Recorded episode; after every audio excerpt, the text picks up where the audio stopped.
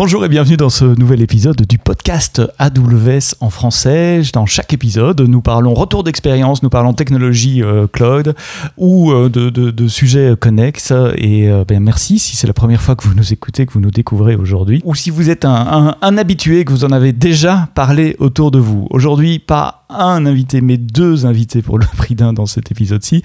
On va parler de tests pénétration, de pen test, comme on dit dans le jargon de, de, de, la sécurité. Et j'ai le plaisir d'avoir deux invités avec moi. Euh, Marc-Antoine Ledieu, d'abord. je vais commencer euh, par toi. Euh, associé chez Constellation Avocat, spécialisé en droit des contrats numériques, et déjà invité de ce podcast il y a, il y a, il y a quelques temps. C'était à la fin d'année passée où on avait fait un épisode sur le RGPD. Donc merci d'être de retour. Avec plaisir, bonjour. Bonjour. Et Vladimir Kola, qui a fondé une société spécialisée en sécurité informatique qui s'appelle Patrol, c'est ça Tout à fait. Bonjour.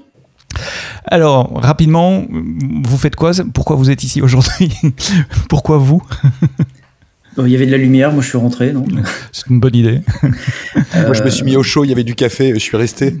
Bah, en fait, tu nous as, tu nous as contacté parce que nous, euh, nous participons, euh, nous sommes contributeurs à un podcast dédié à la sécurité qui s'appelle No Limit Sécu. Et euh, donc, a priori, tu as écouté certains de nos épisodes. Tu en as, effet. A priori, trouvé ça intéressant. Et euh, tu nous as contacté pour euh, bah, participer à un de tes podcasts et en particulier pour discuter de la sécurité sur AWS, ce que ça change vis-à-vis de tout ce qui est audit des intrusions. Et puis, on parlera aussi du serverless à la fin. Effectivement, c'est comme ça que je vous ai découvert tous les deux sur le podcast No Limit Sécu qui sort toutes les semaines, c'est ça? Nous essayons d'avoir un rythme d'une émission par euh, semaine. Ça fait un bon rythme. Difficile à, maintenir, j'en sais quelque chose. Euh, si vous êtes euh, dans le domaine de la sécurité, de la sécurité IT, allez faire un tour. Je mettrai évidemment le lien sur les notes de ce podcast. On va commencer par les bases. Un test de pénétration, c'est quoi Qui le fait? Pourquoi? Pourquoi qu'on fait ça? Oh, Déjà, moi, j'aime pas le terme test de pénétration. On dirait une espèce de vieux mhm. porno allemand. en fait, le, le terme pen test, ça vient de l'anglais penetration testing. Et en français, je préfère dire test d'intrusion ou audit de sécurité technique. Donc un pen test, pour faire plus simple, c'est un audit euh, de sécurité technique qui sert à évaluer techniquement la sécurité de quelque chose en faisant en gros un test d'intrusion, un audit de code, une revue de configuration et parfois une revue d'architecture. On pourra détailler. Ouais, donc c'est pas toujours euh, l'image qu'on en a, c'est le hacker reconverti qui va essayer de hacker euh, pour le bien, euh, mais, mais c'est beaucoup plus large que ça. C'est également des audits, des audits de code, des audits d'infra. C'est ça, oui. Alors la version courte, effectivement, c'est ça. Ça revient à se comporter comme un cybercriminel en essayant de pirater quelque chose sans finalité malveillante. Ça, c'est important. Mhm. Mais en fait, dans les faits, euh, c'est beaucoup plus compliqué si nous essayons surtout de dérouler toute une méthodologie assez précise et cadrée qui vise vraiment à tester la sécurité de toutes les parties d'un système et pas juste de trouver une vulnérabilité euh, et, surtout en adaptant les moyens par rapport à la menace. Et donc vous avez un, toolkit, un, sac à outils assez, assez conséquent, je suppose. Plein, plein d'outils qui dépendent vraiment de, de, ce qu'on va auditer. Euh, donc chaque, chaque auditeur entre guillemets a, a ses propres outils, même s'il y a euh, des outils euh, qui sont utilisés par tout le monde. Je vais prendre un exemple pour la sécurité des applications web. web il y a vraiment un outil que tout le monde utilise qui s'appelle Burp, qui est le standard. En gros, c'est un proxy local qui permet d'intercepter toutes les requêtes que tu envoies à un site et donc de manipuler ces requêtes, d'injecter des choses, etc. D'accord. Moi, je connaissais Metasploit. Euh, ah oui, alors Metasploit, c'est différent. C'est plus un outil de post-exploitation. C'est-à-dire que c'est une fois que tu as identifié une vulnérabilité, Metasploit va te permettre en gros euh, d'exploiter la vulnérabilité, de prendre le contrôle de, du quelque chose qui est en face et, euh, et de là de progresser avec un certain nombre d'outils intégrés.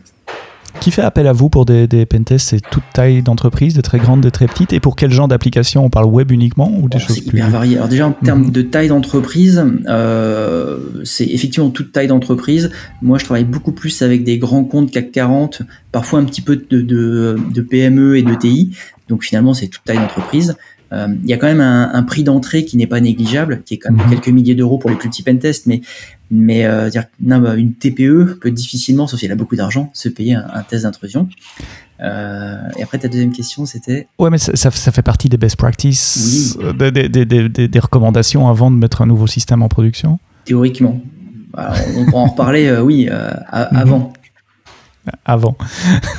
Il y a aussi il y a, le, marché du CAC 40, que ça c'est quand on est côté client, et il y a aussi le marché quand on est côté prestataire de services web euh, notamment, où aujourd'hui dans les contrats on commence à voir arriver des clauses où un client va demander à son prestataire de services web euh, d'assurer euh, la sécurité du service rendu, et auquel cas ce prestataire lui-même va commencer à déployer des solutions de test ou des contrôles de sécurité via des audits. Donc le, le marché est en train de mûrir. Hein, les, les technos, c'est pas moi qui vous en parlerai bien sûr, mais dans la pratique, ça commence à monter des deux côtés, et côté Presta et côté client. Donc ça se, ça se standardise, c'est ça que vous voulez dire Ça devient une habitude Il certains clients qui, demandent à ce que des fournisseurs leur fournissent des rapports de pentest pour montrer qu'ils ont ce type de mhm. démarche et qu'ils sont en amélioration continue de la sécurité et qu'ils auditent régulièrement leur système d'information. Les grandes boîtes, elles font ça elles-mêmes? On peut imaginer les grandes banques du CAC 40, etc. Un de mes associés euh, est en dire, euh, mi-temps un peu plus dans une institution financière française où il est dans la Red Team. Et donc, il est dans l'équipe interne qui s'occupe de évaluer, donc faire des intrusions sur toutes les applications et monter régulièrement des opérations plus complexes qu'on appelle les Red Teams, qui sont vraiment des opérations offensives avec un seul but euh, et, qui font ça deux, trois fois par an. Mhm.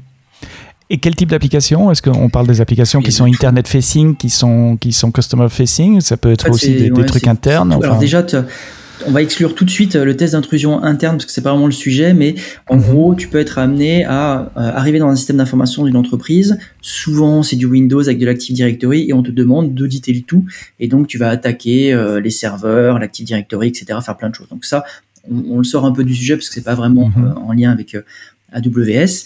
Mais donc sinon, en termes d'application, tu as tout ce qui va être effectivement application interne, application euh, vis-à-vis des clients, euh, application promotionnelle, beaucoup d'applis web, beaucoup de services web, pas mal d'applications mobiles, euh, iOS et mhm. Android. Parfois des applications clients lourds, donc là c'est des vieilles applications qui datent d'une certaine époque, mais aujourd'hui je dirais que les trois quarts sont quand même des applications web avec ou sans partie mobile. Des API aussi? Oui, donc quand je dis appli web, je, je, c'est toute la chaîne. partie avec, euh, avec des API, effectivement. Alors comment ça, ça, comment on se prépare pour un pentest si euh, voilà je suis responsable euh, sécurité d'une société j'ai envie de lancer un pentest il y a le volet contractuel juridique pour délimiter le, cadre dans lequel ça va se faire et puis il y a la préparation technique qui commence. Alors ça, en fait cette préparation en général ton fournisseur de de, entre guillemets est censé le faire c'est-à-dire toi en tant que client si tu as ce genre de besoin, il faut, alors très important, il faut que tu qualifies ton besoin, que tu sois mhm. sûr de ce que tu veux. Parce que moi, ça m'arrive souvent en, avant-vente ou même après euh, vente, enfin moi aujourd'hui, mais de requalifier le sujet euh, et, et, de rediscuter vraiment du besoin. Parce que, par exemple, je parlais tout à l'heure des Red Team, où là, c'est une opération euh, presque un peu d'espionnage, enfin un peu James Bond, mais on, en gros, on, on, essaie de trouver tous les moyens de rentrer dans un système d'information avec un but en particulier, souvent pour évaluer ou aider à progresser les, défenseurs. Et, euh, et parfois, j'ai des clients qui me disent Ah, je voudrais faire une red team. Oui, mais vous faites pas de sécurité, ça sert à rien. On va rentrer sans difficulté, ça n'a aucun intérêt pour vous. Autant faire un audit d'architecture, un audit de vos processus, éventuellement un petit pen test comme ça, mais autant commencer par des choses plus, euh, plus simples. Euh, et donc, en fait, il y a cette première phase-là, vraiment le besoin.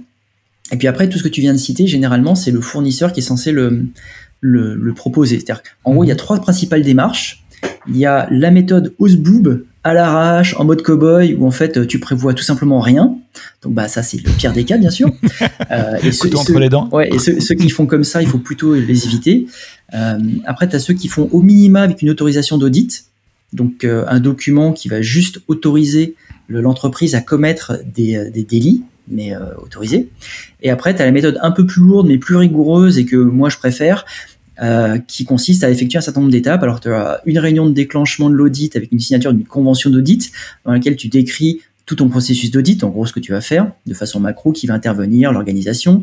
Après, une phase de préparation dans laquelle tu vas fournir un plan d'audit, où là tu vas expliquer techniquement ce que tu vas faire. Ensuite, une fourniture d'une autorisation d'audit assignée par le client. Donc là, c'est encore une fois l'autorisation qui t'autorise à commettre un délit. Ensuite, tu fais une réunion d'initialisation pour démarrer le projet avec un planning, un suivi, vérifier que tu as tout ce dont tu avais besoin, que le client est au courant, qu'en face tu as les bonnes personnes qui sont bien euh, mandatées pour euh, t'autoriser à faire ça. Ensuite, tu fais bah, l'audit en soi avec euh, des rapports de suivi quotidien ou hebdomadaire, des rapports préliminaires. Finalement, c'est une toute petite partie. Et ensuite, tu as une réunion de restitution avec la fourniture d'un rapport final euh, des supports de présentation, et dans ton rapport, tu as plein de choses, tu as un résumé managérial pour les grands chefs, toutes les vulnérabilités ou les faiblesses, la liste exhaustive de tout ce que tu as fait, euh, et surtout des recommandations, mmh. et dans l'idéal un plan de remédiation contextualisé où tu dis voilà dans votre contexte moi je sais que ça ça va être compliqué mais ce quick win là il va vous permettre de progresser beaucoup en sécurité. Et à la fin c'est pas fini. Tu as une réunion de clôture ou pas forcément euh, physique où tu signes des PV de restitution si tu dois rendre des éléments que tu as récupérés. Genre, euh, si on mhm. moi j'ai un client là, en ce moment qui m'a donné des terminaux mobiles iOS et Android que j'audite, mais à la fin, je signerai un PV de restitution en lui disant je vous ai bien rendu ça. Un PV de, de destruction qui prouve que j'ai bien détruit tous les éléments que j'ai collectés, des données personnelles, des informations techniques. Un PV de livraison qui prouve que j'ai bien livré ce que j'avais à livrer. Et une attestation de responsabilité. Ça, on l'oublie souvent. C'est euh, un document qui dit qu'en gros, une fois que c'est signé, moi, je n'ai plus qu'une responsabilité s'il y a des pannes dans le système d'information. C'est-à-dire que je pars, toute panne après mon départ, on ne peut pas me l'incomber. Voilà.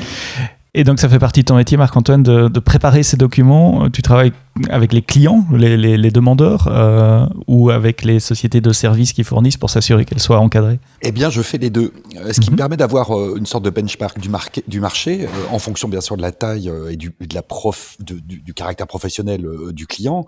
Là, je m'occupe actuellement, j'ai un gros contrat d'infrastructure as a service où je suis côté client et je vois que les, les problématiques de sécurité sont, sont énormes. Et en fait, pour rebondir sur ce que disait Vlad, nous, juridiquement, alors déjà, quand on fait un audit, euh, enfin quand on fait du pentest, quand on fait un audit de sécurité, c'est pas un délit pénal parce que dans le, les fameux articles 323.1 à 323.3 qui, qui plaisent tant à tous les professionnels de la sécurité des systèmes d'information, il est dit, euh, notamment sur le tout premier, accéder ou se maintenir frauduleusement. Or, si contractuellement, moi je suis côté client, je dis bah venez euh, mauditer mon système, mes applications, blablabla. Bla, bla, bah, s'il y a un accord contractuel, c'est plus frauduleux.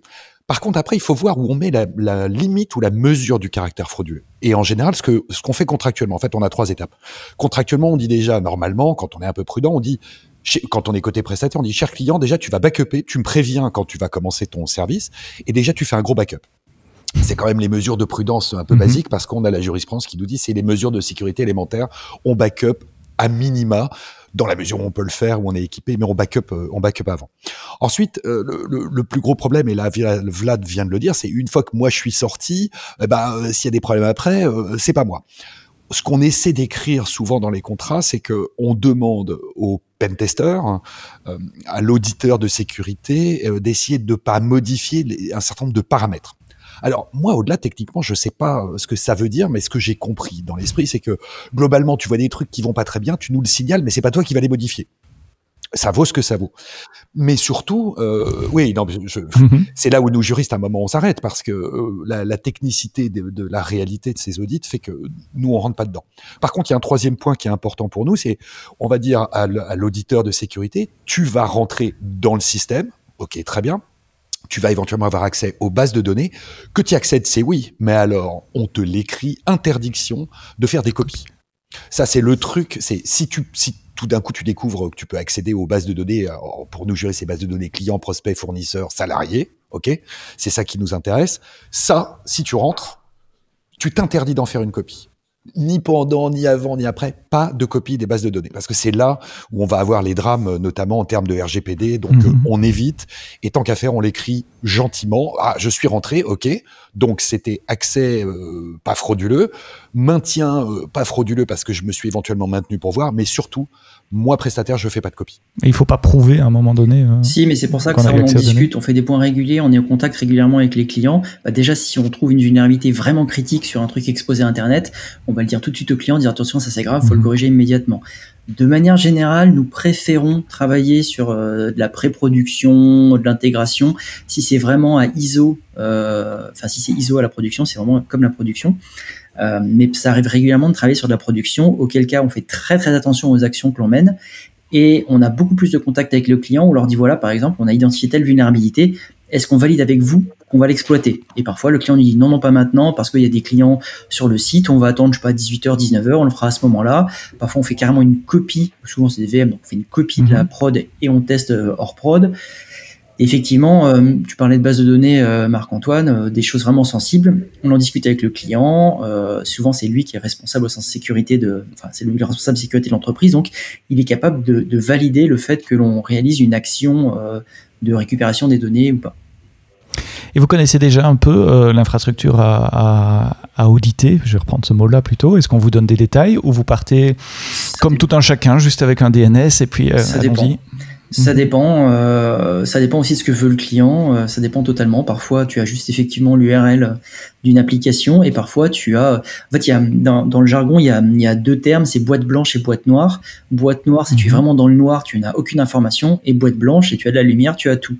Et donc boîte noire, c'est effectivement j'ai juste euh, le nom d'une application ou son URL. Et boîte blanche, j'ai accès aux configurations, au code source, à tout. Donc c'est assez différent, ça n'a pas forcément les mêmes objectifs et euh, les deux sont intéressantes. Dans l'idéal, la boîte blanche, mais forcément c'est un peu plus long et plus cher, mhm. mais plus intéressante parce qu'on a accès à tout. Donc euh, bah, on gagne du temps euh, et on va souvent un peu plus loin. boîte noire, ça implique quand même avoir au, moins un login pour pouvoir tester l'expérience connectée. C'est pas juste. Ça, alors, c'est les boîtes grises. Ça, ça, ça dépend. Ah, ça permet d'accéder à la partie authentifiée d'une application, par exemple comme, un client pourrait le, faire. Euh, vous faites des pentests dans, dans, le cloud également. Je suppose que pour vous, si c'est une infra classique euh, de VM, comme tu en as parlé, que ce soit dans le cloud ou dans un, data center, ça change pas grand-chose. Oui, alors typiquement, si c'est euh, un test d'intrusion d'une application sur de l'EC2, il n'y a pas vraiment de différence avec un hébergement classique. on va utiliser les mêmes méthodologies et les mêmes étapes, c'est-à-dire attaquer d'abord l'hébergement, c'est-à-dire le serveur, le service, cartographie de l'application, euh, tester toutes les entrées utilisateurs, la gestion des accès euh, et euh, la logique applicative. Donc il n'y a pas, en fait, si tu as des machines virtuelles que tu gères toi-même client, il n'y a pas de différence à ce qu'elles soient sur du cloud ou chez toi. J'en profite pour rappeler les règles de, de, tests de sécurité, d'audit de, sécurité, de pen test pour reprendre le mot sur AWS. Il y a quelques années, c'était interdit, point. Il fallait euh, lever un, ticket au support pour pouvoir euh, euh, faire une demande pour autoriser un pen test. Maintenant, on a relâché un peu ces règles-là. Les pen tests sont autorisés pour un subset de services, un sous-ensemble de services. Donc EC2, les gateway NAT, les load balancers, RDS, les bases de données, CloudFront, Aurora, la base de données, et les API gateway, euh, Lambda, Lambda on Edge, Light Sales et Beanstalk, qui sont jamais que des, enveloppes euh, au-dessus des, services que j'ai mentionnés avant. Donc tout cela, vous pouvez euh, auditer sans rien demander chez, AWS. Ce qui est interdit de faire, évidemment, c'est d'essayer de, faire une DDoS contre AWS, donc faire du port flooding, du protocole flooding, essayer de, bypasser, enfin, ou de, de, faire du DNS zone walking, tu pourras peut-être nous expliquer ce que c'est, Vlad. Mais tout, ce qui est lancé des, attaques de charge sur, euh, sur AWS n'est pas autorisé. Si vous voulez tester autre chose, d'autres services, ceux que je n'ai pas mentionnés, euh, vous devez toujours en faire la, la, demande. Il y a un formulaire à remplir sur le, site web et je vous mettrai les liens dans les notes du euh, podcast. Ça, ça, respecte, enfin, c'est conforme à ton expérience pratique, Oui, sauf, qu'avant, effectivement, il fallait demander l'autorisation à AWS, mais c'était toujours autorisé enfin, rapidement. Mhm. Donc, ça change pas grand chose, si ce n'est qu'il y a juste une demande en moins à faire. Mais, euh, mais effectivement, ce qui est important de, de mhm. souligner, c'est que euh, pour un, quand on audite, quand nous auditons euh, l'application ou le service d'un client, nous n'auditons pas AWS. Euh, parce que ça n'a pas forcément d'intérêt. Voilà, c'est, je ne vais pas aller chercher des vulnérabilités sur les composants AWS. Je vais aller chercher des vulnérabilités, enfin plus des faiblesses de configuration, d'architecture faites par les équipes du client, euh, des erreurs de développement, donc des bugs qui amènent à des vulnérabilités des développeurs du client, mais pas euh, l'infrastructure elle-même. Euh, donc si je prends un exemple, si tu audites un bucket S3, tu vas vérifier que ce bucket S3 a été bien configuré par le client, qu'il n'y ait pas trop de permissions, mais tu vas pas tester, t'attaquer au service S3 lui-même. Euh, comment ça se présente, euh, Marc-Antoine, dans, dans, cette tripartite entre, entre l'hébergeur, le mandataire, pardonne-moi si je n'utilise pas les bons termes juridiques, et puis l'exécutant, celui qui va faire le, le, le test L'hébergeur est impliqué dans, dans, la négociation aussi Je suppose dans le cas d'AWS pas, parce que ça ce qui est pas du tout. Peut-être des plus petits hébergeurs ouais, Non, on est, on est souvent dans une relation euh, client-prestataire. Euh, moi, client, j'ai mon système d'information, euh, entre guillemets, en premises, ok, c'est chez moi. Donc je vais avoir ma relation avec le, prestataire auditeur, ou moi client, je suis hébergé quelque part et je demande à mon prestataire de venir secouer entre guillemets mon architecture, mon infra. je suis très infra en ce moment, donc on se fout de savoir où c'est hébergé. entre guillemets, c'est par contre, est-ce que moi je peux rentrer? Est-ce que je vais trouver des trucs critiques, pas critiques, application, pas application, et je et je vais tester, que ce mhm. soit en premises ou pas, tel que je peux le voir aujourd'hui dans les contrats, ça compte pas ça compte pas. Et toi, de, même chose de ton côté, Vlad, en général, tu n'as pas d'interaction avec, euh, avec les fournisseurs d'infrastructures. Alors, je suppose si c'est les gros public cloud, probablement pas, mais si c'est des, des, plus petits? En, fait, euh, oui et non. C'est-à-dire qu'en tant qu'auditeur euh, mandaté par un client, je n'ai pas d'interaction, mais du fait du réseau, des conférences, de l'expérience, tu finis par avoir des potes et, les connaître. Et puis parfois, sur des trucs un peu spécifiques, tu contactes les copains pour en discuter avec eux qui mhm. sont chez le fournisseur. Mais disons que normalement, non, t'as pas. Non. Alors la plupart des développeurs auxquels je parle euh, développent ce qu'on chez nous on appelle des applications modernes, donc c'est des applications sans, sans serveur. Euh, mais c'est mon public à moi, ça ne veut pas dire que l'essentiel des clients AWS font ça, mais les, les, gens à qui je m'adresse sont dans ce segment-là, donc des applications typiquement euh, React, Angular, ce genre de choses, qui sont hostées sur S3, qui parlent à des API, API Gateway, AppSync, avec beaucoup de lambda. Donc il n'y a pas de, il a plus de, de virtual machine traditionnelle qu'il faut maintenir, patcher, sécuriser, etc. Euh, qu'est-ce que ça change euh, techniquement, ce, genre d'architecture, par rapport au, métier plus traditionnel euh, du, du, pentest? Alors la réponse qui veut rien dire, c'est ça change tout et à la fois rien. en fait, tout à l'heure, j'ai essayé de décrire un petit peu la méthodologie d'un test d'intrusion où on fonctionne par couche. Et, et, si je prends le cas d'un serverless, si je veux auditer l'hébergement, donc le réseau, euh, le serveur, les services applicatifs, genre Apache, Nginx, etc. Là, c'est AWS, il n'y en a pas. Donc ça, je ne vais pas le faire. Euh, si je fais une cartographie de l'application ou de l'API, euh, là, il y en a une. Donc là, ça rentre, ça rentre dans l'audit. Les entrées utilisateurs, tout ce que va envoyer l'utilisateur, bah ça c'est la même chose. Les paramètres que tu envoies à une API euh, ou à une application, donc là encore on va essayer de manipuler, euh, de mhm. contourner les sécurités. Mhm. Gestion des accès, bah, c'est aussi là aussi il y a des il y a de l'authentification, gestion de session, contrôle d'accès. Donc là encore on va essayer de contourner. Et puis la logique applicative, là aussi euh, c'est éligible parce qu'on va essayer de contourner la logique applicative. Est-ce que c'est un bon résumé de dire que ça simplifie ou ça, raccourcit un peu le, ça, simplifie le périmètre de test puisque ça enlève une couche qui est la couche pure, infra?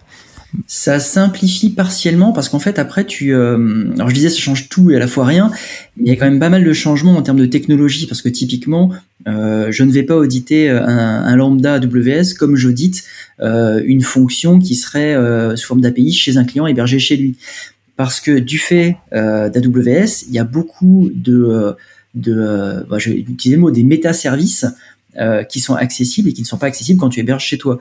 Donc en fait, euh, finalement, les techniques sont un peu les mêmes, mais évoluent parce que, bah, je reprends encore le, coup des, des, des métaservices AWS. Si tu arrives à compromettre quelque chose chez AWS, tu peux faire appel à des métaservices qui te donnent de l'information, te permettent potentiellement d'obtenir des logins et mots de passe ou des tokens, enfin des jetons pour accéder à d'autres choses, ce que tu n'as pas sur euh, une infra entre guillemets classique. T'as un exemple là? Je, prends l'exemple d'une, d'une, je sais pas, une machine EC2 par exemple. Mhm. Euh, tu as accès à un certain nombre de métaservices qui vont te permettre très simplement en tant que développeur euh, de récupérer des jetons ou des. Ah euh, si, oui, si tu es sur la machine déjà. Sur la machine. dire. Ah oui, bien sûr. et en fait, en tant qu'attaquant, ça c'est des choses que tu n'as pas sur mhm. un service hébergé à, à l'ancienne entre guillemets.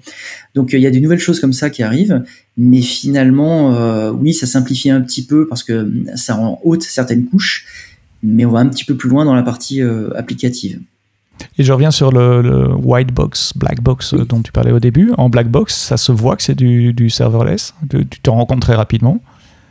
Hmm, en fait, à alors c'est un peu difficile. Ah oui, tu, peux, tu peux un petit peu t'en rendre compte du fait des adresses IP, mhm. euh, du fait ce, ce, à quoi tu accèdes, du fait des noms de domaine ou des noms de domaine inversés, donc les reverse DNS associés. Mhm. Par ça, tu peux t'en rendre compte. Après, euh, parce qu'en fait, même sur du serverless, on fait quand même une petite phase euh, de, cartographie réseau pour savoir euh, où est-ce qu'on est.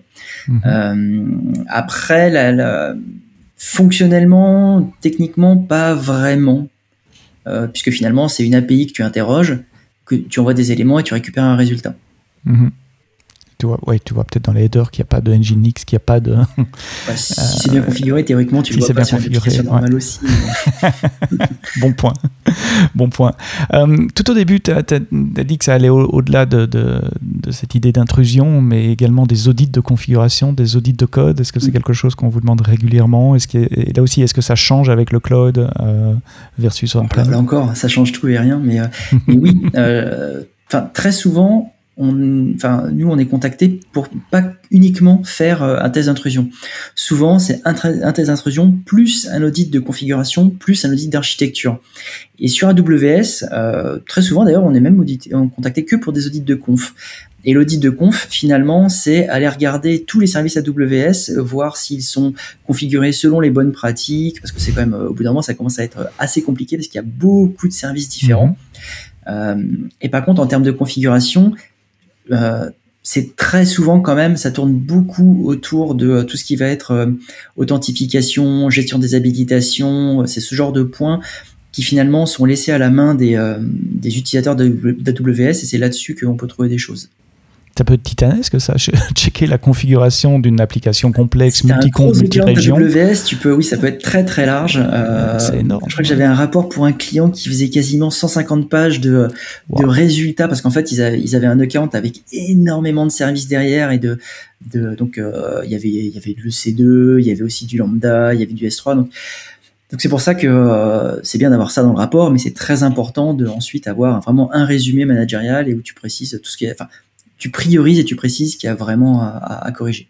Moi, je rebondis sur ce que vient de dire Vlad parce que je vois dans la pratique contractuelle aujourd'hui les problématiques euh, euh, d'authentification et de vérification euh, régulier de qui a le droit d'accéder à quoi. Ça, contractuellement, ça commence à sortir dans les contrats en B2B.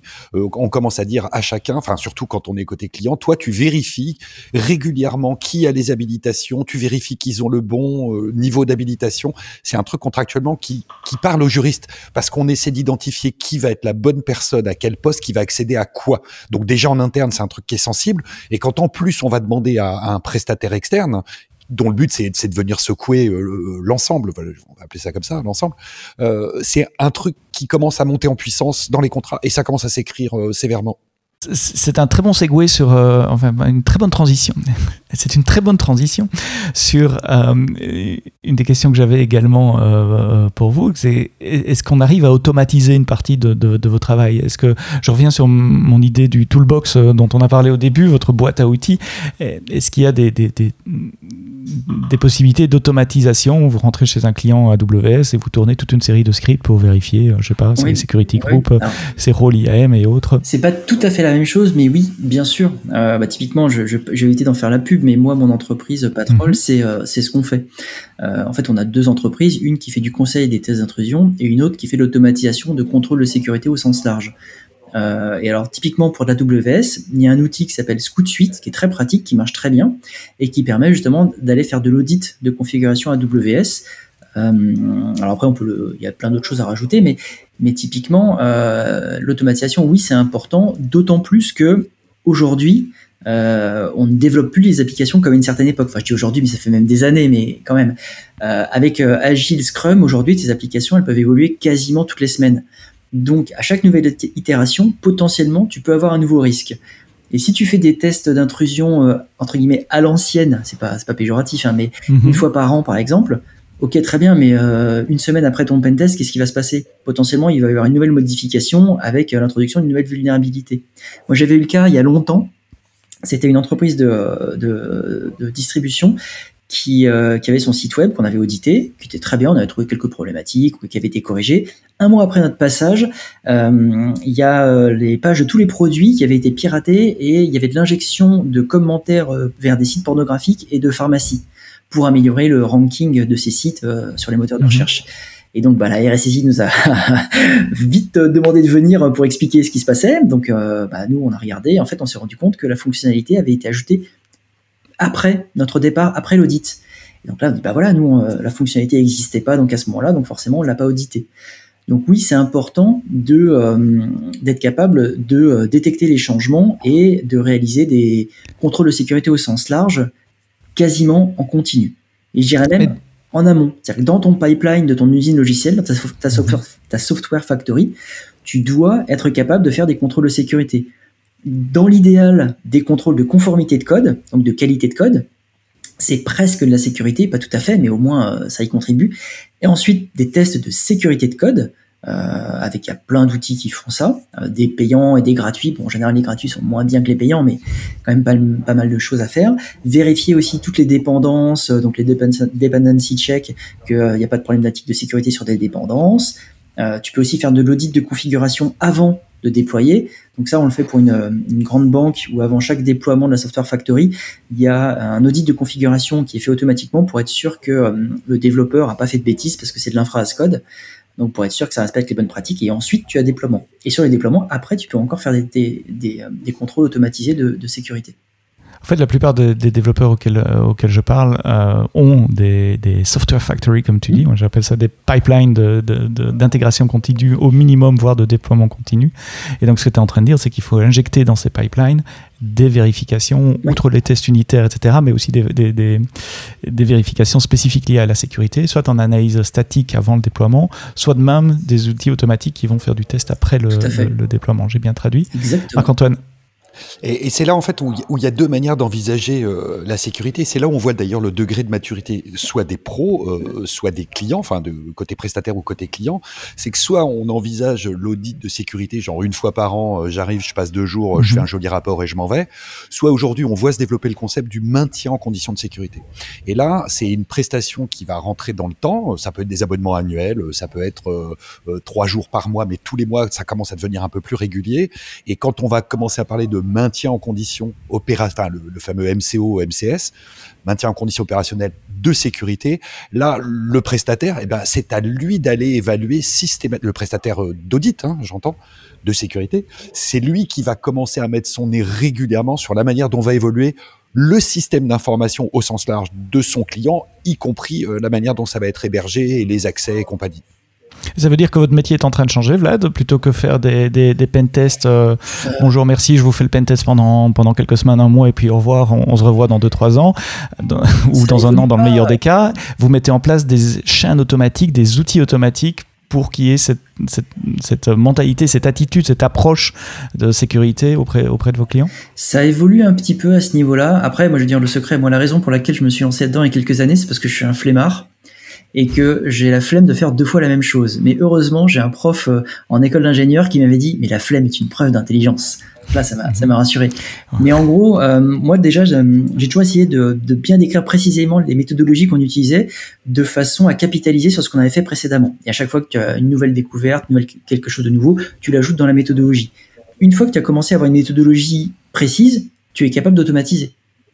Donc après, moi, je suis passé à l'automatisation de certaines actions et là, aujourd'hui, on est sur l'automatisation de beaucoup de choses. Alors effectivement, ça ne remplace pas l'humain sur certains périmètres, mais clairement, aller identifier qu'il y a une nouvelle page et faire quelques tests basiques qui sont automatisés, typiquement l'outil que j'ai cité tout à l'heure d'audit de conf AWS, mhm. il n'y a aucune plus-value aujourd'hui à lancer ça manuellement. Enfin, ça n'a aucun intérêt.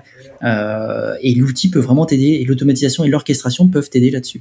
Donc le métier évolue, c'est normal, mais comme euh, tout, quoi. Enfin, l'informatique évolue, on passe de plus en plus dans le cloud. Effectivement, avant, on hébergeait sur de l'EC, enfin, sa VM chez soi, après sur de l'EC2, on est passé euh, à des fonctions pures, enfin, du lambda, des choses comme ça. Euh, ça évolue. Outre l'automatisation dont on vient de parler, tu vois d'autres évolutions du, du, du, métier, changement de, de, de périmètre. Euh, évidemment, il y a les aspects techniques qui, eux, doivent, doivent changer tout le temps, mais plutôt sur la méthodologie, sur l'approche, la mentalité.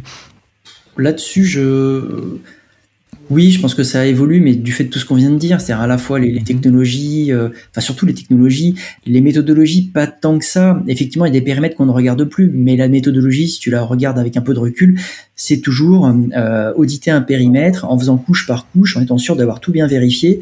Euh, et certaines couches, encore une fois, si je reprends l'exemple d'une application lambda avec du S3 derrière, il y a plus d'hébergement entre guillemets à auditer, il y a mhm. plus de réseau à auditer, donc tu vas être limité vraiment à plus de fonctionnels, du contournement de, de, de, droits, de choses comme ça.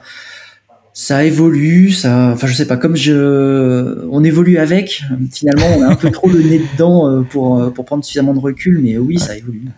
Ouais, quand on est dans le bus qui est en mouvement, on se rend pas compte que le bus est en mouvement. Sauf de temps en temps quand on regarde par la fenêtre. Côté contrat, c'est la même chose. Tu vois une évolution ou tu vois pas d'évolution ah, si, si, les, les évolutions. Euh, il y a cinq ans, il n'y avait pas le mot sécurité nulle part dans les contrats euh, business. Hein. Euh, Aujourd'hui, ce sont plus les entreprises sont importantes en taille, évidemment, plus tout le monde s'en soucie. et ça a amené, c'est assez marrant, ça a amené notamment un développement des clauses de confidentialité, parce que quand on est côté client et qu'on on découvre grâce à un prestataire qu'on est vulnérable, qu'on a éventuellement subi euh, une attaque, quelle qu'elle soit, et qu'on trouve les traces, dans les clauses de confidentialité, on écrit aujourd'hui, ben, si toi, prestataire, tu détectes un malware, tu détectes des vulnérabilités critiques, que tu as des traces, machin, déjà, ça, c'est confidentiel. Et moi, côté client, si j'ai des obligations d'information en France, euh, par exemple vis-à-vis de l'ANSI ou vis-à-vis euh, de la CNIL, c'est moi, client, qui vais porter la responsabilité de décider d'aller informer mon autorité de régulation, de supervision, de contrôle. Et toi, prestataire, tu gardes ça pour toi, tu es tu es astreint au secret professionnel et on met où ça euh, aujourd'hui on habille tout ça dans la notion de secret des affaires parce que c'est tout à fait le but de ce type de, de disposition contractuelle mais on l'écrit bien en gros et on l'écrit plusieurs fois pour être sûr que ça reste dans le rapport entre le client et le prestataire. Et le prestataire. Ben, c'est un bon moyen de, terminer ce podcast aussi. Est-ce qu'il y a une éthique euh, du pentest? Il y a bien sûr une éthique. Euh, il, y a, il y a pas mal de... Enfin, je pense que l'honnêteté, il y, a, pas mal de choses. Il y a l'honnêteté, la transparence, euh, la confiance, le professionnalisme. Enfin, il y a, il y a beaucoup de choses. Il y a effectivement une éthique à respecter. Après, l'éthique, c'est celle. On a chacun notre propre éthique, mais euh, mais globalement, oui. Euh. Non, je pensais plus à une, charte interprofessionnelle. Il n'y a pas de charte interprofessionnelle. Il y, a, eu il y, a, eu un essai il y a quelques années qui n'a pas donné grand-chose malheureusement. Euh, L'ANSI, donc l'agence nationale qui s'occupe en gros de la protection du système d'information en France, mhm a, monté une qualification des auditeurs qui s'appelle PASSI, c'est prestataire d'audit de sécurité et système d'information, euh, qui se base, alors je vais être chiant, mais sur l'ISO 19011, mais euh, en gros c'est une mhm. ISO, euh, une norme qui décrit euh, la démarche d'audit, et au sein de cette norme, il y a effectivement une, un, paragraphe sur l'éthique et, et, ce que doit respecter un auditeur. Donc il y a, il y a cette qualification-là qui une fois que tu l'as passé, bah, prouve entre guillemets que tu respectes une, certaine éthique. Après, au-delà de ça, euh, non. Mais euh, sinon, il y a la renommée, euh, le réseau, les choses comme ça. Et donc, si on doit donner, ou si nos auditeurs peuvent retenir un message, c'est allez-y, testez, testez, testez pendant, testez avant, tout le temps. après. À la, Netflix, ou, c'est Netflix ou c'est Amazon qui a fait les chaos engineers? Ah, c'est Netflix, qui a, qui a, commencé. Amazon fait ça en interne aussi.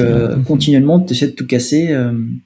Et là, le but est un peu différent. Il y a, aussi une, euh, une, approche résilience. C'est l'architecture. C'est euh, mhm. essayer continuellement de détecter s'il y a des changements et d'essayer de, d'automatiser euh, la détection de, de, problématiques de sécurité. Ça aussi, il faut le faire en continu. Moi, je vais juste contredire euh, euh Vlad, euh, et, je vais bien rigoler. Enfin, moi, je rigole bien quand je vous entends parler d'éthique ou de morale. Quand il s'agit d'un service professionnel, il y a deux manières d'envisager le caractère euh, normal ou pas d'un service professionnel. C'est qu'est-ce qui est prévu dans le contrat et qu'est-ce qui est prévu dans le code pénal. Eh ben, moi, je vois qu'un accès ou un maintien frauduleux dans un système de traitement automatisé de données, c'est-à-dire sans l'accord du client ou au-delà de la volonté. Oui, je sais. Mais non, mais si je donne ta base, si je donne ta base de données, tu le sauras jamais. C'est mon, c'est, enfin, c'est mon, c'est mon métier entre guillemets. Donc, euh, ce qui va te protéger, c'est mon éthique. C'est pas un contrat. Enfin, oui, c'est bien. Non, mais effectivement, un contrat, c'est important. Mais euh, la confiance, c'est beaucoup Surtout pour ceux qui les écrivent. et puis, de toute façon, si tu fais pas preuve d'éthique, si tu fais n'importe quoi, ça va se savoir et tu vas être grillé dans le milieu. Donc, euh, donc testez la sécurité de vos applications, euh, auditez vos infrastructures, auditez votre code, testez-le à tous les moments, euh, avant de déployer, pendant le déploiement, peut-être dans, l'usine logicielle, dans le pipeline d'intégration continue, de déploiement continu, et puis après, euh, en faisant appel à, des, spécialistes de l'audit de configuration, c'est comme ça que je veux dire, pour ne plus utiliser pentest, audit de sécurité en général. Audit de sécurité. Marc-Antoine Vlad, merci d'avoir été euh, dans le podcast euh, AWS en français de ce nouvel épisode. À très bientôt pour un prochain épisode. Et d'ici là, quoi que vous codiez, codez-le bien.